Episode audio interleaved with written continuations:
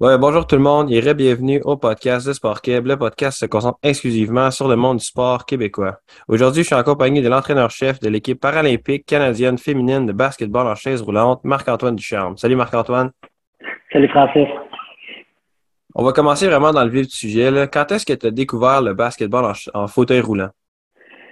Euh, aussi loin que ce que je peux me souvenir. Euh, mes deux parents sont en fauteuil roulant. Donc, euh, dès ma naissance, j'ai grandi dans ce monde-là. Mes parents étaient des sportifs. Euh, ils ont parti le club de, de Laval, l'Angleterre de Laval. Et puis, donc, j'ai grandi dans ce sport-là. Et comme tu as mentionné, tes, euh, tes, deux parents étaient en fauteuil roulant, mais qu'est-ce qui t'a attiré, toi, au basket en fauteuil roulant que du basket debout? Parce que moi, ce que j'ai lu, c'est que tu avais commencé en, en, basket debout, puis tu as transféré vers le basket en fauteuil roulant. Qu'est-ce qui t'a attiré là-dedans? Euh, mais dans le fond, j'ai commencé debout en troisième année, comme dans mon temps, c'était en troisième année qu'on commençait à jouer au basket, c'est là que ça commençait.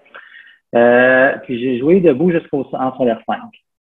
Euh, mais quand j'ai commencé en troisième année, il n'y avait pas de ligue mini. Il n'y avait pas de ligue pour les jeunes. C'était juste des ligues seniors.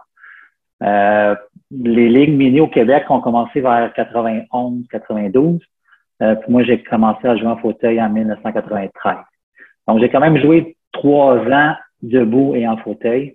Euh, mais là, ça devenait impossible avec les fins de semaine, les tournois. Puis, euh, je suis rendu sur l'équipe du Québec junior aussi en fauteuil roulant. Donc, c'était plus possible de faire les deux. Donc, j'ai dû faire un choix en secondaire 5. Et puis, non, j'ai penché par, sur le basketball en fauteuil roulant. parce que de un, je trouve que c'est c'est un peu plus fun. Je trouve que c'est plus stratégique, c'est plus un sport d'équipe, il y a moins de un contre un. Euh, c'est vraiment ça qui m'a attiré dans, ce sport-là. Comme tu as mentionné, euh, tu as joué. C'est quoi ta force, toi, sur le terrain? Euh, c'est surtout les tirs de l'extérieur. Euh, j'étais un bon lanceur de trois points. puis la vision du jeu, c'est mes deux, c'est mes deux forces. Là. Évidemment, c'est sûr que c'est facile pour tout le monde de parler de, nos forces puis dans lesquelles on est meilleur, mais par nous, est-ce que tu avais un côté qui était un peu plus amélioré dans ton jeu? Euh, c'est la défense. C'est la défense. Euh, J'étais beaucoup plus porté sur l'attaque que sur la défense. Et donc, c'était vraiment ma lacune. C'était vraiment là où il fallait que je m'améliore le plus. Tu as fait partie de l'équipe junior de basket en fauteuil roulant de la province de Québec puis aussi l'équipe senior quasiment en même temps. Parlons un peu de ton expérience avec Team Québec. Euh, ça a été des très belles années. Euh, j'ai été sur l'équipe junior de 96 à 2003, euh, puis j'ai commencé à être sur l'équipe senior en 1999. Donc, j'ai fait un peu les deux. Euh, mais non, c'était des très, très, très belles expériences, surtout dans, dans le temps que moi j'ai grandi, puis dans le temps que j'ai fait l'équipe du Québec junior et senior. Euh, c'était la grosse ère, si je pourrais dire, du basketball euh, en fauteuil roulant au Canada. Euh, des Patrick Anderson, Joey Johnson, euh, Jamie Borisoff. C'était vraiment le, je pourrais dire, le pic du basketball au Canada dans ces années-là. Donc, ça a été, ça a été vraiment, vraiment plaisant à jouer toutes ces années-là. En 2004, tu as commencé à coacher euh, l'équipe de filles de basket en fauteuil roulant de la province Québec, Team Québec de filles. Pourquoi tu as commencé à coacher? Euh, ben, je coachais déjà au niveau local depuis 99. Euh, puis en 2004, ce qui est arrivé, c'est que j'ai, terminé mon université en 2004 en kinésiologie. Et puis, Mario Delille, qui était le, le, responsable du basketball en fauteuil roulant au Québec, m'a appelé dès que j'ai fini mon, bac. On m'a dit que qui avait appliqué sur un programme euh, de Coach Canada pour pouvoir engager un entraîneur à temps plein. Et puis, je coachais déjà, j'étais déjà assistant chez les juniors. Ma carrière junior a fini en 2003. Puis en 2004, j'avais déjà commencé à entraîner les, juniors comme assistant. Puis c'est ça, quand Mario m'a appelé, euh, genre, il m'a comme créé un poste à temps plein en mettant entraîneur-chef euh, de l'équipe féminine et assistant chez les juniors de l'équipe du Québec.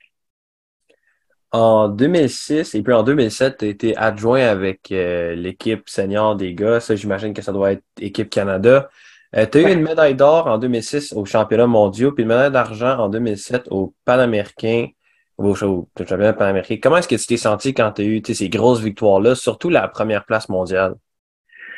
Euh, non, c'était vraiment, c'était vraiment le fun. Le, mon premier championnat du monde à Amsterdam. Euh, c'est ça, j'étais assistant, j'étais en mes premiers balbutiements comme entraîneur au niveau, niveau de l'équipe nationale. C'était ma première expérience. Euh, c'est Paul Bosey qui était l'entraîneur dans, ce temps-là. C'est lui qui m'a donné ma chance. Et puis, non, c'était vraiment euh, une très, très, très belle expérience. Euh, puis l'année suivante aussi, au Para, à Rio de Janeiro. Euh, c'était une super expérience. On avait perdu contre les États-Unis. On avait gagné en 2006 contre les États-Unis pour avoir la médaille d'or. En 2000, 2007, l'année suivante, c'est eux qui nous avaient battus. Mais, c'était, c'était des belles expériences. C'est, c'est probablement ça qui m'a permis d'être entraîneur-chef de l'équipe nationale féminine présentement. Euh, ça, ça m'avait donné la piqûre ces années-là. Justement, parle-nous un peu de ça. Euh, comment est-ce que l'opportunité est venue? Comment est-ce que tu t'es fait approcher pour te faire dire Hey Marc-Antoine, nous on veut que tu coaches l'équipe féminine Canada? Euh, ça s'est fait assez bizarrement. Euh, dans le fond, c'est que j'avais j'avais une jeune famille en 2006-2007, donc en 2008 pour l'année de, des Paralympiques de, de Pékin.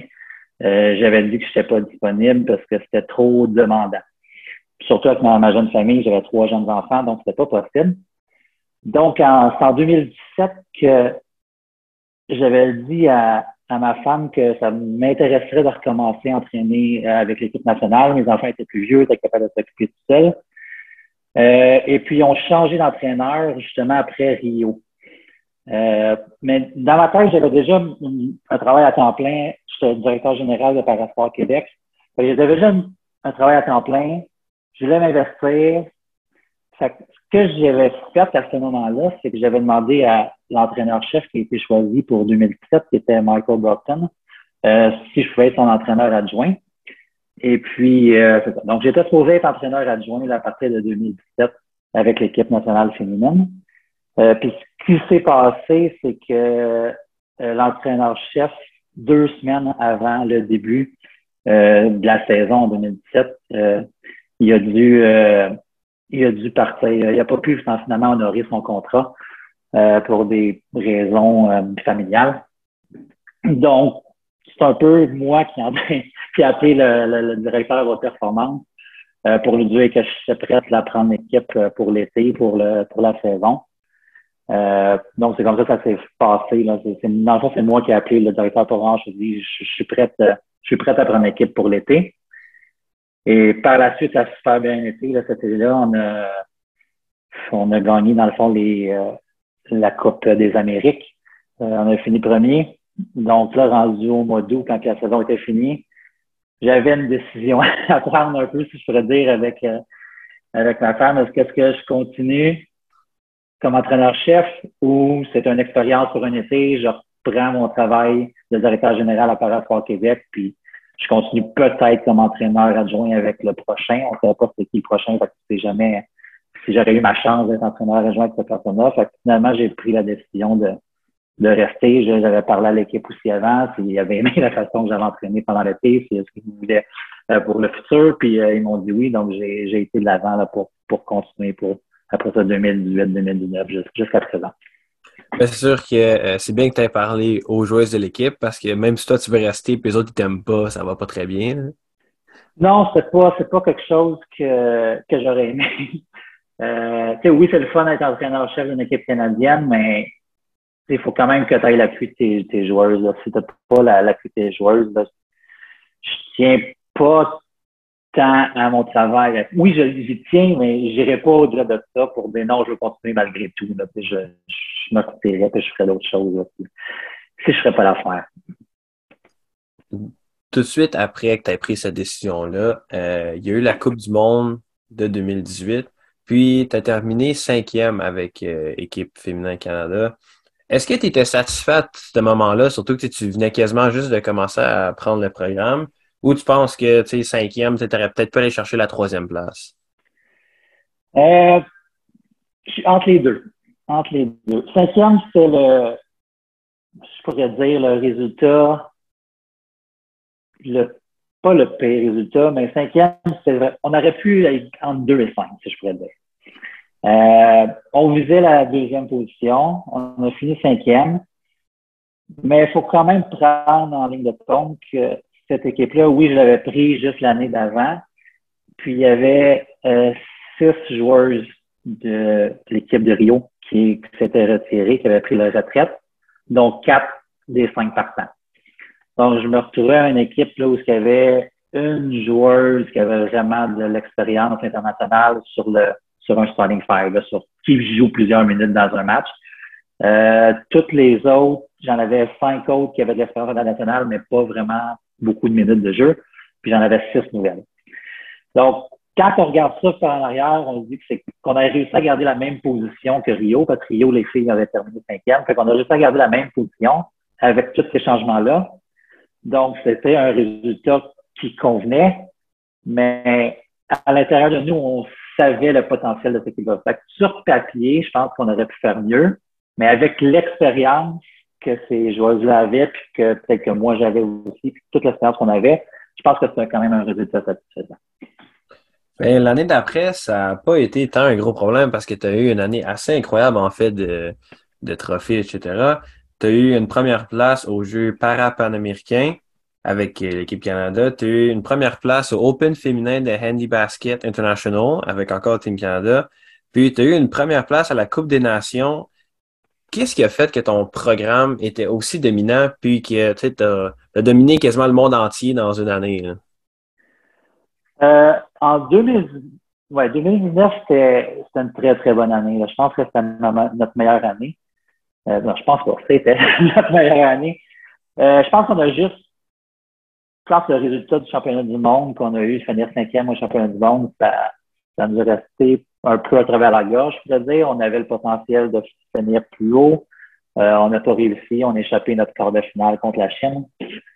Euh, donc, je pense que toutes les filles, étaient vraiment euh, toutes réunies ensemble.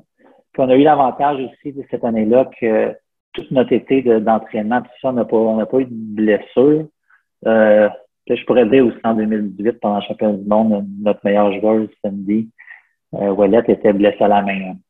Donc, on avait déjà, en plus, de tout ça, on avait, une blessure sur, l'équipe. Parce que 2019, on n'a pas eu, on pas eu de blessure. Tout le monde a pu s'entraîner tout l'été. Euh, puis, ouais, on a eu la chance de, travailler sur nos lacunes. Puis, on a réussi à gagner les, les tournois que tu as parlé. Il y en avait qui étaient en début de saison, milieu de saison, fin de saison. Euh, on a réussi à garder le gap du début de l'été jusqu'à la fin. Dans cette année-là, tu as aussi eu une première place avec les Rolling Raptors dans la NWBA. Qu'est-ce que c'est ça? Euh, c'est la, c'est la Ligue américaine de la NBA, je pourrais dire, qui est pour le, le basketball debout. Euh, pour le basket en fauteuil, c'est la NWBA. Euh, et il y a deux divisions. Donc, il y a, quatre divisions, un compte, division 1, 2, 3, 4. moi, j'avais inscrit mon équipe de filles dans la division 2. Euh, et puis, on avait un, des deux, trois joueurs là, de Next Gen. Je ne sais pas si c'était des gars, mais de la prochaine génération, là, de, pas des gars qui étaient sur l'équipe nationale euh, senior, mais que, qui avaient l'intention et qui avaient l'ambition de la faire. Donc, c'est une, une, équipe qu'on a fait 5-6 tournois tout, au long de l'année, euh, majoritairement avec mes, mes filles euh, de l'équipe nationale. Euh, donc, on jouait contre des gars. Dans le fond, c'est des équipes mixtes, mais majoritairement masculines. Là. On était pendant la seule équipe qui était majoritairement féminine. Et puis, ouais, on a réussi à, à terminer premier. Euh, je pense qu'on a gagné sur les quatre matchs. Je pense que les quatre matchs, on les a gagnés en dedans de trois, quatre points. Là. Tous les matchs ont été serrés. Euh, puis, euh, non, ça a été une très, très belle expérience. On encore là, tout est aligné cette semaine-là. Tout, tout allait pour nous. On n'a pas connu de mauvais match. Euh, à chaque fois qu'on tirait un peu de l'arrière, on réussissait à avoir notre run pour revenir dans les matchs. Puis ça, ça a sûrement aidé aussi pour le momentum pour l'été d'après, parce que cette saison-là, c'est septembre-avril. Puis après ça, notre saison d'équipe nationale, je peux dire, c'est de mai à septembre. Euh, donc, euh, ouais, ça nous, a, ça nous a donné un bon momentum pour le, le de l'été. Et puis, c'est sûr que jouer contre des gars aussi, c'est plus physique, c'est plus demandant. Donc, ça, ça leur a donné pour la, plupart d'entre elles un bon, un bon challenge pour préparer les. Comme je peux comprendre, tu as dit que tu avais inscrit ton équipe. Est-ce que ça veut dire que c'est toi qui es venu avec le nom Rolling Raptors ou ça a été un peu euh, ton équipe qui a décidé? Non, c'est parce que notre centre d'entraînement d'équipe nationale est à Toronto. Et puis, il y a plusieurs équipes aux États-Unis qui réussissent à avoir des super bonnes associations avec l'équipe de NBA debout. Euh, Cleveland, ils ont une super bonne association à Miami, à New York. Euh, donc, il y a plein de clubs américains qui ont des bonnes associations avec leurs clubs de basketball debout de la. À Toronto, on a un peu de la misère, mais on a quand même réussi à avoir. Euh, on n'a pas eu de soutien financier, mais ils nous ont, ils nous ont habillés. donc, euh, c'est pour ça qu'on avait, on avait du linge en fond des Raptors, vu qu'on venait de Toronto. C'est pour ça qu'on s'appelait les, Rolling Raptors. On avait quand même un, soutien, je pourrais dire, des, des Toronto Raptors. Dis-nous un peu, on va parler un peu plus de toi personnellement. À quel point est-ce que c'est important pour toi de pas juste coacher, mais de aussi t'impliquer à fond, comme on a pu voir quand tu étais directeur de Parasport Québec avant de prendre le poste d'entraîneur-chef? Euh, ben, le, le, basketball a toujours fait partie de ma vie. Euh, puis dans le fond, je, pourrais dire, j'avais comme je continuais un peu ce que mes parents avaient commencé aussi. Mes parents, oui, ils ont, commencé le ils ont commencé le club de basketball à Laval, mais ils ont aussi aidé à partir là, par rapport à Québec, qui était avant l'Association québécoise de sport en fauteuil roulant. Euh, donc, ils ont, ils ont fait partie de l'histoire, puis ils ont, ils ont, ils ont créé ce qu'on a au, Québec présentement. Là, ça vient un, peu, un peu d'eux. Donc, j'ai juste continué ce qu'elle avait fait. C'est une passion aussi. J'adore, j'adore ça. Euh, encore là, là, ils sont en transition à Parasport Québec. Euh, il y a des employés qui sont partis, puis j'aide à faire la transition entre des employés puis, euh, puis les nouveaux. Donc, je m'implique encore au Québec aussi, puis je suis encore l'entraîneur de l'équipe euh, du Québec féminine aussi. Donc, je pense que c'est juste par, par passion puis pour l'amour du sport. Comme tu as mentionné tantôt, en 1993, il y a eu l'instauration du programme de mini gladiateur. Ça, dans le fond, est le programme mini pour euh, le basketball en fauteuil roulant. Est-ce que ça, ça continue encore? Puis à quel point est-ce que tu es impliqué là-dedans? Euh, les mini gladiateurs n'existent plus. Euh, dans le fond, en 1993, il y avait quatre équipes mini. Il y en avait une à Saint-Hyacinthe, une à Laval, une à Québec, puis un peu plus tard, une à Montréal. Donc, non, les mini-glades, ils existent. Les petits glades n'existent plus, mais il y a encore quand même plusieurs équipes mini au Québec. Euh, quand j'ai travaillé à, à Parasport Québec, j'ai aidé à partir euh, le club de Sherbrooke. Il y a eu un club mini à Sherbrooke, il y a eu un club mini dans Laurentides. J'ai aidé à partir ce club-là également. Euh, puis il y a eu un club aussi au sud-ouest à Valleyfield. Euh, donc, on a réussi à créer ces, ce club-là aussi un peu en collaboration avec les Jeux du Québec, parce que le basketball au était aux Jeux du Québec. Donc, à chaque fois qu'il y avait une région haute, euh, je faisais tout mon possible pour que cette région-là parte un club. Ça, me ça donnait de la visibilité. On avait du soutien aussi des URLF. Donc, ça a vraiment aidé là, à, progresser dans, du côté mini euh, dans ces années-là. Sinon, notre, les Glades ont encore une équipe là, 3A puis 2A. Senior, on n'a plus d'équipe junior, mini. Euh, mais Montréal, Montréal en a une. Il y en a à Drummondville, il y en a au sud-ouest, il y en a à Québec. Donc, il y en a encore là, qui, sont, qui, sont, qui existent comme tu as mentionné, euh, le basketball en fauteuil roulant a été instauré au Jeux du Québec. Puis comment est-ce que tu t'es senti quand ils ont vraiment, tu sais, euh, pas juste accepté de mettre ça, mais tu sais, qu'ils t'ont donné une chance puis que, ça donne beaucoup plus de visibilité à ce sport-là?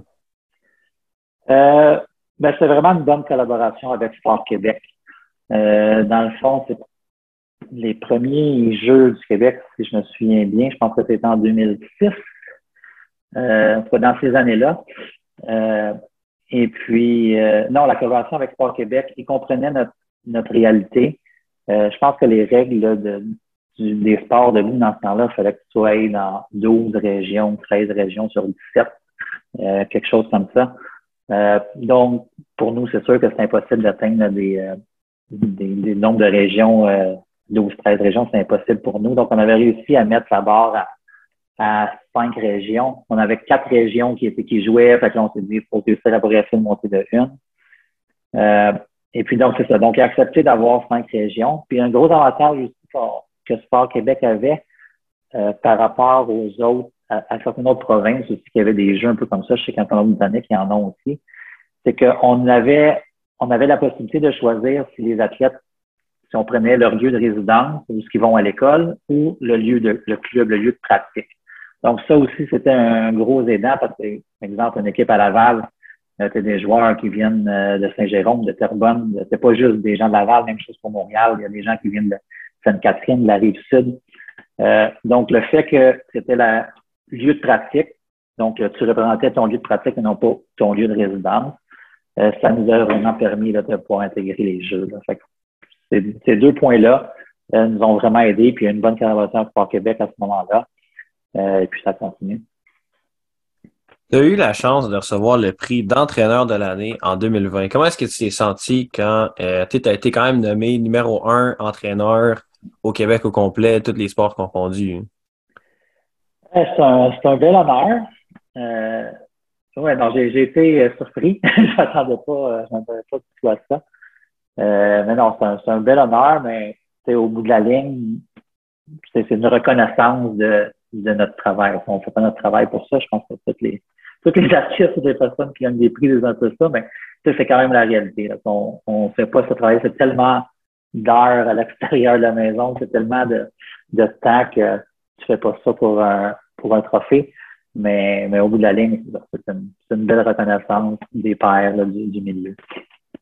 En 2020 aussi, en plein milieu de la crise de la COVID, tu as eu la chance avec ton équipe de, Team Canada d'aller aux Paralympiques à Tokyo. Par contre, ton parcours s'est terminé, de ce que j'ai pu voir, en quart de finale. Est-ce que tu étais déçu quand c'est arrivé, considérant que l'année 2019, tu avais fini premier dans pas mal toutes les compétitions qui existent?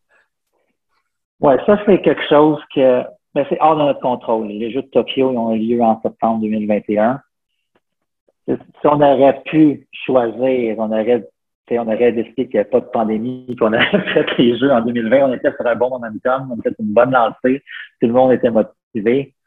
Euh, 2020 a été très dur, euh, surtout, surtout au Canada. Euh, on n'a pas, on n'a pas eu de saison au Canada en 2020. La saison 2020-2021, elle n'a pas existé. On n'en a pas eu. Euh, contrairement aux États-Unis et en Europe, puis ils ont quand même eu des entraînements, ils ont quand même eu des saisons. Euh, nous, on n'a on a rien eu. Donc, euh, on avait une exception pour l'équipe nationale de pouvoir s'entraîner. Donc, on a quand même pu faire des camps d'entraînement euh, à certains moments de l'année, là. Pas, au début, là. pas au début, mais à partir de milieu, de fin 2020, là, on a commencé à faire des entraînements, mais avec aucune compétition. Donc, ça, ça, ça l'a vraiment fait mal. Ça a coupé notre momentum. Euh, on n'avait aucun match. On avait des entraînements ici et là, mais seulement juste avec l'équipe nationale. Il n'y avait personne d'autre qui avait le droit de s'entraîner au Canada, à part nous, les clubs au Québec. Il n'y a aucun club qui pratiquait, donc il n'y avait même pas de pratique de semaine. on avait des camps une semaine, mettons, par un mois, par mois et demi. C'était tout. Après ça, il fallait s'entraîner chez vous à musculation, trouver des, des, des, des terrains. Donc, ça ça nous a pas ça nous a pas aidé là. surtout au Canada ça nous a vraiment pas aidé puis effectivement on a joué contre les américaines en quart de finale une équipe qu'on avait battue au Parapanam l'année d'avant puis il y avait leur meilleure joueuse qui était là en 2019 à cause que les jeux ont été poussés d'un an tout ça. Elle était, Tokyo c'était la dernière année. Euh, elle a décidé de prendre sa retraite. Donc en plus il leur manquait leur meilleure joueuse. Donc on je pense pas qu'on était en excès de confiance, là, on n'était pas là du tout, mais notre manque d'entraînement notre manque de, répétition en game a vraiment rattrapé à, ce point-là euh, quand on était dans un quart de finale. Là. évidemment, maintenant, la COVID, ça commence à, s'éparpiller un petit peu. Est-ce que tu es confiant que vous allez regagner votre dominance dans les Paralympiques de Paris en 2024? Euh, oui, on est très, on est très confiant. Cet été, ça a très bien été. Euh, encore là, on a battu les, les Américaines encore euh, à la Coupe des Amériques. On a une belle été. On, on a une saison présentement. la saison commence bientôt. Tout le monde peut pratiquer, tous les clubs sont ouverts. Donc, on a une année régulière, je pourrais dire, cette année. donc, donc, non, tout le monde est motivé. C'est sûr que notre cinquième place au jeu de Tokyo, euh, on veut faire mieux, on sait qu'on peut faire mieux. Euh, là, on a l'expérience. les filles ils savent quoi faire aussi pour pouvoir atteindre un, meilleur niveau. Euh, donc, au, mois de juin, on a les championnats du monde à Dubaï. le, step, le premier step avant, je pourrais les, Jeux de, Paris. Euh, donc, on espère faire un top 2 là, au, championnat du monde. C'est vraiment notre objectif. Puis, finir premier aux Paralympiques, là, qui serait l'objectif suivant. Dis-nous un peu, en fait, de basketball en fauteuil roulant. C'est qui la meilleure joueuse que tu as vue, soit que tu as coaché ou que tu as coaché contre? Il, y en a, il y en a plusieurs. Euh, je pourrais dire, dans, dans, dans, la première génération, il y a eu Chantal Benoît, euh, qui était une joueuse exceptionnelle. Euh, qui a développé aussi, puis qui a aidé à, développer le, basketball féminin, surtout au Québec. On l'a surnommé même la Michael Jordan du basketball en fauteuil roulant féminin. Donc, Chantal Benoît, c'était une joueuse extraordinaire qui a dominé dans les années 90. Euh, c'était ouais, c'était très, très, belle joueuse à voir. par la suite, je pourrais dire l'équipe canadienne, il y a eu, il y a eu Daniel Pierce, euh, qui n'a pas une longue carrière parce que la maladie était dégénérative. Euh, mais je pense que Daniel Pierce, elle a, elle a, réussi à dominer les années qu'elle était là, puis c'était une joueuse extraordinaire aussi. À son sens du jeu, elle pouvait lancer la main droite de la main gauche de n'importe où. Euh, après ça, on a eu euh, Cindy Ouellette, qui est du Québec aussi, qui est une très bonne joueuse, euh, puis qui continue à dominer, puis qui continue à s'améliorer d'année en année, malgré le fait qu'elle a commencé l'équipe nationale en 2008. Euh, je pense que l'été dernier, c'était une de sa meilleures c'était sa meilleure saison avec l'équipe nationale. Donc, elle, évolue très, très bien. Sinon, si j'en nomme d'autres internationalement, il y a, il des Pays-Bas, qui est une très, très, très bonne joueuse. Euh, ce qui fait là, que les Pays-Bas dominent présentement, là, c'est, grâce à elle. Euh, donc, c'est un, peu ça. Évidemment, euh, en faisant les Paralympiques, puis toutes les compétitions Coupe du Monde, euh, para-panaméricains, etc. Tu as eu la chance de voyager énormément. C'est lequel le plus beau pays que tu as visité en dehors du Canada? Euh, le plus beau pays, je pense, point de vue, point de vue paysage, je pense que c'est la, la France. C'est très, très beau. On a eu la chance d'avoir des tournois euh, euh, dans le coin de, de puis dans le coin de Chamonix, euh, dans, dans, les montagnes, dans les Alpes. C'était euh, spectaculaire.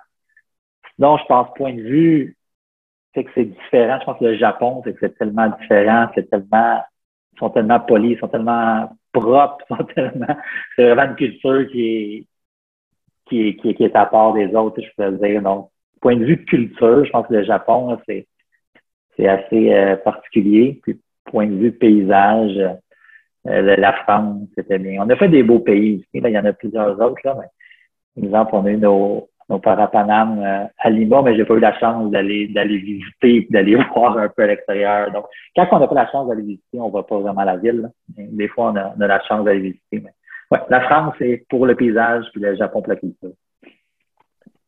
Toi, euh, dans le fond, comme tu as mentionné tantôt, tes deux parents étaient en fauteuil roulant puis étaient très impliqués euh, dans le basket en fauteuil roulant, puis tout ce qui était euh, Parasport Québec. Puis ils ont eu la chance d'être introduits au Temple de la renommée de basket en fauteuil roulant pour euh, le Canada. Toi, en ce moment, tu es, pas mal bien parti, mais est-ce que tu aimerais vraiment les rejoindre dans ce grand honneur-là qui euh, tu serais immortalisé vraiment dans le Temple de la renommée? Euh, ben ça, c'est le temps qui va nous le dire.